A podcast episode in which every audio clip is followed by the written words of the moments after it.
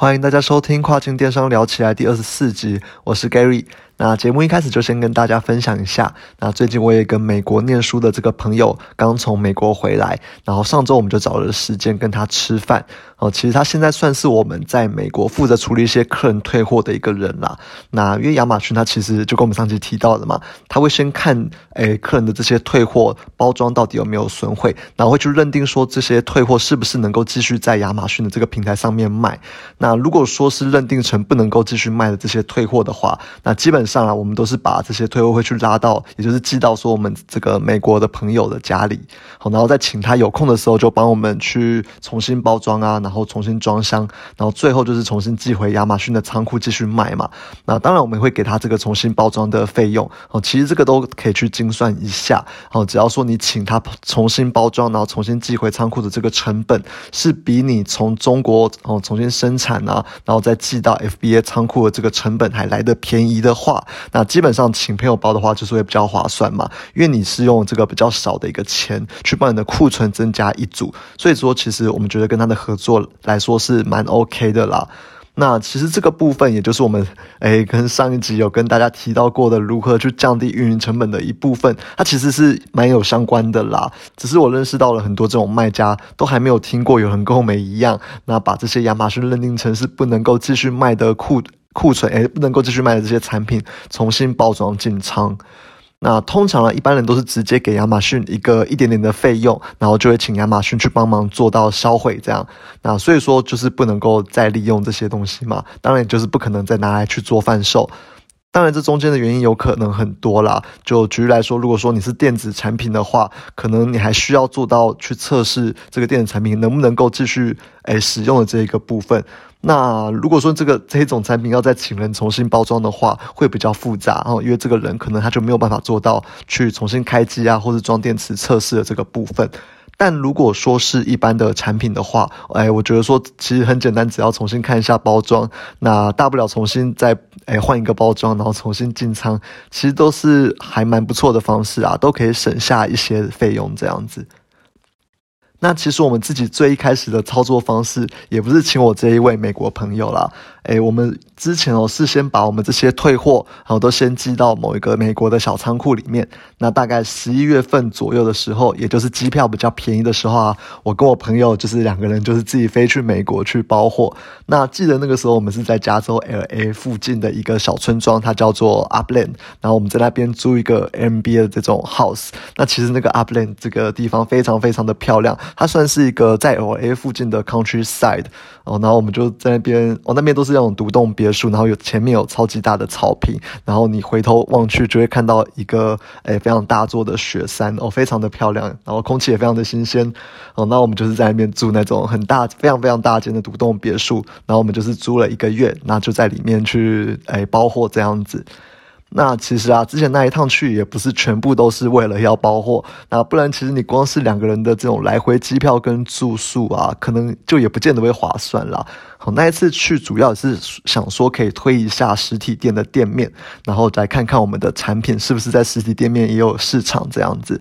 那所以说我们就是白天开车啊，可能去 L A 附近的一些，诶，可能跟我们产品比较相关的店家，一间一间的去陌生拜访。那拜访累的话，可能就去迪士尼或者是 L A 的里面的景点去玩一下，放松一下。那大概我们每天固定就是晚上可能七八点回来之后，诶，就继续在 A M B 里面 A M B N B 里面重新包货到半夜睡觉。那其实也是个蛮特别的经验啦。那去年底本来还想说要再去一次，但是因为疫情的关系，最后就只能够放弃了。那是蛮希望说今年还有机会再去，可能美国一趟啦，就是去包花，然后去玩一下这样子。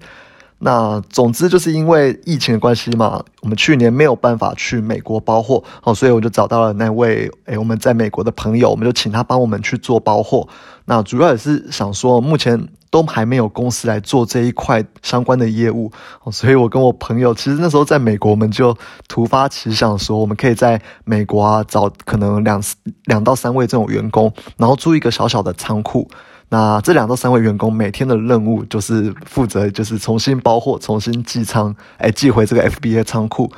那因为其实我们自己也认识了很多这种，诶，在亚马逊卖的这种台湾的卖家，所以只要这种包货的价格合理，其实大家应该都会有这种重新包货再进再进仓的这种需求啦。反正就跟我刚刚提到的一样嘛，只要你重新包装的这种成本是低于你从中国重新生产，然后到出货。再寄到这个美国仓库里面，这个费用只要比较低的话，基本上都是划算的啦。那其实这累积下来也也是可以省下不少钱的。但诶，这个计划就在后来回国之后，诶，突然忙一忙，因为那时候旺季嘛，然后就是很忙很忙，然后就没有真的去做落实。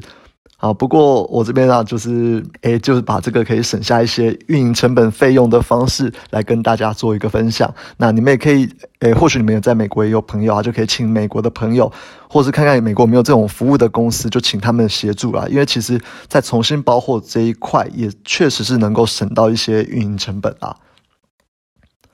OK，那另外我也分享一下这一次跟这个美国朋友聊到的东西好了。那他是说他自己很。诶，他是说他自己在美国的这种观察，他是觉得说美国的这种高级茶叶在华人圈子里面是非常的盛行，那他觉得很有搞头啦，像是那种。诶，台茶十八号之类的这种高级茶，那我自己是没有在喝茶，但听他说，就是一些比较可能单价比较高一点的这种茶叶，因为目前美国可能比较少人在进口这一种高级的茶叶，所以他说其实很多华人他们都抢着要来买这种比较高级一点的台湾茶，那他们甚至会花可能两到三倍的价格去购买了，所以说他这次就来问我说，我们有没有兴趣在亚马逊上面来卖这种台湾茶。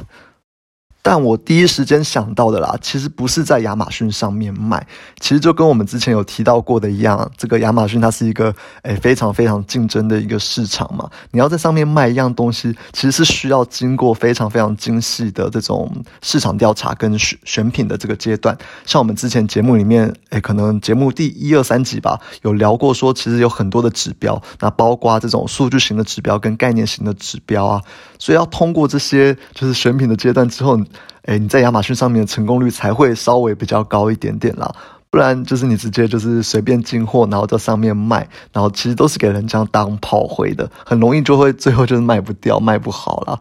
那我是不知道亚马逊上面这个茶叶卖的怎么样，那我自己也没有去查。但说到这种高级的茶叶哦，这种关键字你要在亚马逊上面做，我自己觉得真的太难了啦。而且到最后，哎，这种高级的东西其实八成都还是会跟其他一般的这种茶叶或者一般这种品牌来做这个价格的竞争。那我觉得你要卖的好，或是卖的特别突出是非常有困难的。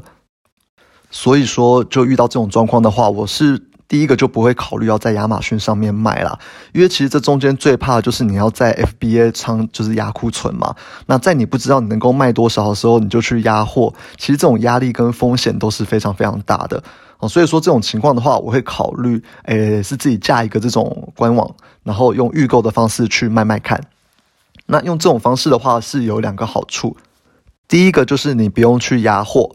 透过预购的方式就可以先试试水温嘛，那等到有一定的量了之后，哦，你再去做采购，然后再寄给美国的这些客人们。那缺点就是这样的方式啊，会就是拖的会比较久。那但其实我觉得其实也没有关系，因为如果说照我朋友说的话，这种台湾的高级茶在美国，如果假设是真的比较特别，那比较难买到的话，其实客人他在没有其他选择的情况之下，他等久一点，诶，对他来说也是还没有关系的啦，因为毕竟没有其他选择了嘛。那只要能够在预购阶段的时候就先告诉客人，这种诶可能交货时间会比较久，那我觉得就是 OK 的。那这种方式就是很好的去降低了一开始的这种压货的风险，因为毕竟如果卖不好的话，你这种诶成本也是比较能够控制的嘛。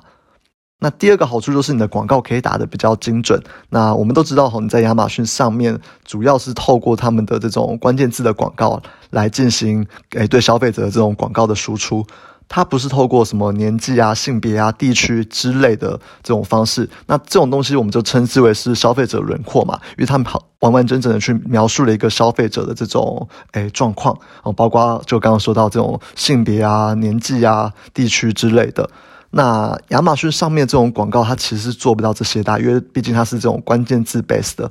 但是在这种 Facebook 跟呃 Google 广告上面，其实是非常基本的啦。那我这边就假设说哈，哎亚哎想要喝这种台湾高级茶的，都是收入比较偏高的华人哦。当然这只是我自己的假设啦，我不确定，我自己举例一下而已。那你就可以在 Facebook 或是 Google 上面去选择你要的这一种，哎可能比较有钱的华人的这种受众。那甚至你可以选择说，哦可能他还要对于茶叶有兴趣的，哦那选择这种比较受众之后，你再去。哎，丢广告给他们，那这种方式我觉得会比较精准一些啊。但我不是要说亚马逊不精准，因为大部分的这种亚马逊的广告，因为是关键字 base 的嘛，它搜寻的人又已经有购买欲望了，所以普遍来说，亚马逊的这种哎关键字 base 的广告，它的转换率会比较高。只是说在这种特定的产品上面，像这种台湾高级茶比较特别，哎比较难在亚马逊上面用关键字搜寻到的这种东西，我认为。Facebook 跟 Google 这种选择消费者轮廓的广告方式，其实是比较容易去找到你，诶，真的需要达到的这种受众啦。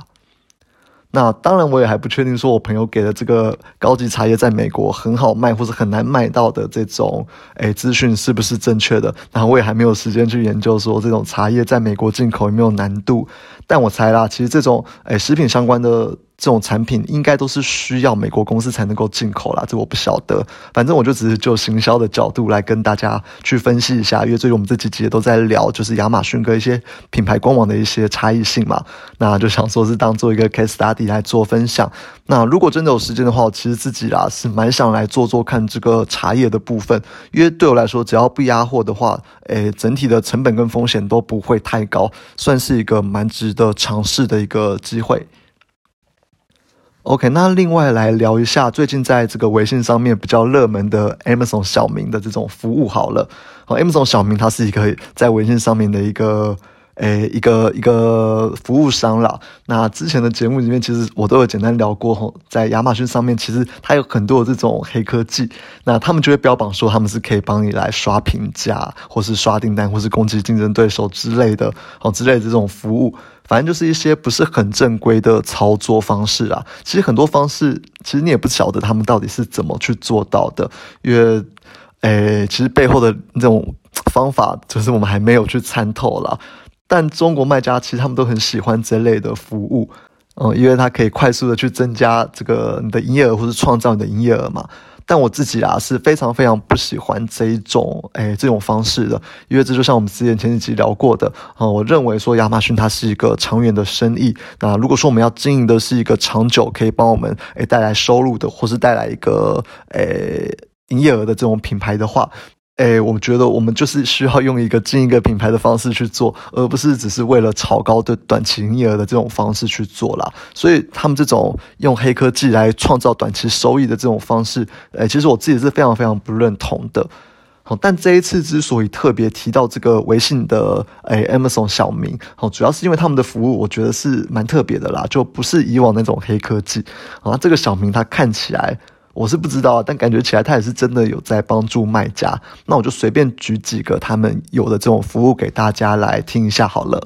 那第一个就是赶走跟卖。那我要先解释一下什么是跟卖。好，那我们直接举例，你在亚马逊上面，假如你搜寻这个 Nike 球鞋，你点点进去其中一个 Nike 球鞋的诶产品的页面之后。其实你会看到许多不同的卖家，他都在卖同一双的 Nike 球鞋。那基本上这个就是跟卖了，就是你不需要自己设计这种图片或是文案，你只要有 Nike 的货，基本上都可以去诶设定一个你自己想要卖的这种价格，然后去跟卖它。那既然你就是这些卖家他都可以去跟卖 Nike 的货的话，那当然他也可能去跟卖你的产品啊。哦，所以说就有可能导致说，诶，这明明是你自己做的这种品牌，你自己做的这个诶页面，但实际上在卖的人却可能是别人。哦，或许这些人可能是拿二手别人用过来卖啊，或者是他上面就偷偷印你的品牌来卖。哦，这可这都有可能会导致你这个销量会减少嘛。哦，因此我们希望做到就是抢这个 buy box。让客人进来你的页面的时候，他就会直接的选到你的产品，而不会买到其他的产品。那这个就是 buy box 啦。那当然，你要抢这个 buy box 的方式其实有很多种嘛。但是这种蛮多蛮多这种操作的话，可能一般人都不太会用。所以说，这个小明的服务，他就是直接帮你把这些跟卖的都赶走，那让你可以在自己的页面上面卖自己的产品。那详细他怎么做到的，其实我也不是很清楚啦，因为我也没有买过他的这种服务。但我觉得这种服务应该是对蛮多人都有帮助的。嗯，除此之外，他还有在做这个。可能被亚马逊停权这种账号，它帮你恢复正常。好，那我们都知道啦，就是诶，中国有些黑客其实它是可以透过检举你的产品，让你的产品不能够继续在亚马逊上面卖。哦，我直接举例来讲啦，就是他可能会检举说你这个产品是十八禁的产品啊，然后诶，可能就让你的产品会暂时的被停权，去接受亚马逊内部的这种调查。那其实这种调查都旷日费时啊，有时候可能就直接会先让你停权，不能卖个两个月，那中间还会去请账户经理去来帮忙协调等等的，反正就是很多这种问题。那。最后可能经过两个月之后，最后才发现说哦，原来是一场乌龙，然后才让你重新在亚马逊上面开卖。哦，但是这两个月的时间就已经足足足够让你的这个自然排序掉到非常非常的后面。那你的竞争者也可以趁着这段时间，还去站稳排自然排序的这个前几名嘛。所以，其实我们自己啊，非常害怕这一类的攻击。那这个小明的服务，他竟然说可以让这种莫名被停权的这种账号一天内就恢复正常哦，两个月跟一天其实差别非常非常大。那这是个非常厉害的服务了。那我们就一直在想说，到底有谁可以做到这一种事情？因为其实这种是连亚马逊内部的账户经理他都做不到的。那我当然这边就姑且不评论他怎么做到的，好了。那我觉得就他这种服务来说啊，其是真的可以帮助到很多诶被攻击的这种品牌卖家。那当然他还有很多其他方便的服务啦，而且其实重点是哈，这些服务都非常非常的便宜，让我一直都在想说他们是到底要怎么去赚钱呢？因为其实光我们跟着他们这个客服去沟通，这一来一往的这种。诶，这种时间成本其实就已经超过了他给我们的这种收费。那当然了，我们。自己的产品，呃，应该说我们自己的账号我们都没有在用了。之前有在用的，就是我们帮，就是我们这个方向盘品牌代营运的这一个账号来用。因为那时候他们老板很希望说我们能够帮他们利用这些服务来创造一些销量啦，所以那时候我们就是有透过这个机会来跟小明有一些互动。但我们自己的账号基本上都是没有在用的啦，因为我们其实最根本上我们还是会担心说这种服务它背后不知道会不会产生什么不好的影响。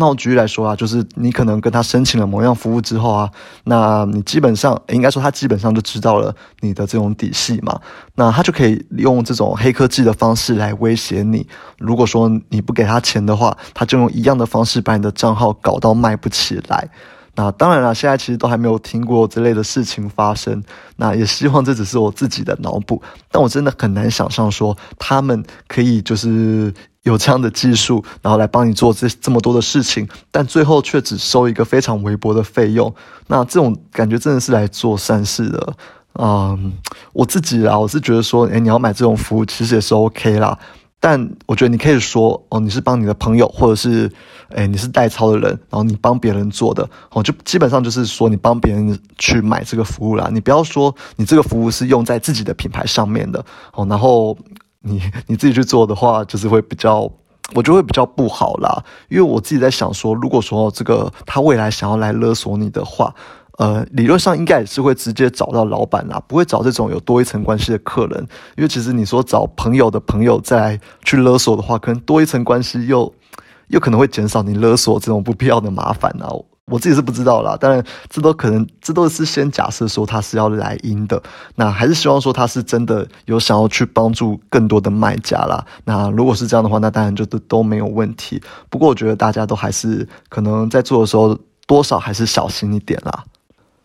OK，那既然都聊到这个账户的安全的话，那最近就来分享一下，诶，因为最近其实有位听众朋友就来问我说，那我的产品页面是什么？好，那当然最后就是我可能要跟。诶，这种听众朋友说抱歉，因为我没有办法跟你们说我自己的产品页面是什么。最主要的原因也是希望能够诶保护我们自己的产品嘛。那就跟我们刚刚提到过的，其实有非常非常多这种黑科技。那他是会用这种黑科技来让你的账户停权，甚至是给你灌负评，让你卖的不好。那其实有非常非常多的这种操作的方式啦。所以他可能就会用这种方式来威胁你说，诶，如果你做不好的话。诶，如果你不会给他们钱的话，那他就会用这种方式来攻击你，让你未来卖的不好。那只要有一次就有第二次，对啊，我们自己是觉得说这是个不是很健康的哎，方式啊，所以说你会发现说，其实很多这种大卖家，他们也不太愿意去哎公开告诉别人说自己的产品是什么。最主要的原因就还是在于说要保护自己的哎自己的产品啦，不然有一天哈，嗯，说不定不是你去勒索我们，或许是你跟很多不同的人说，那最后或许就有一两个可能心怀不轨嘛，就想要来勒索你，然后。哎，我就想说尽量去避免这一种的麻烦啦，所以说就是要跟各位讲一下说账户安全性的部分，那尽量还是不要哎跟别人说自己的产品是什么，或许等未来。哦，当你的这个品牌知名度更高一点，当你不再这么需要亚马逊之后，或或者是或者是你有自己做的非常好的品牌官网之后，再来说自己的产品是什么，我觉得也 OK。但现阶段啦，我们自己是还没有做到这么好啦，所以说我们还是希望多保护一下我们自己的产品。好，那就跟大家分享到这边。好，那谢谢大家收听啦，那希望这集有帮助到大家。好，拜拜。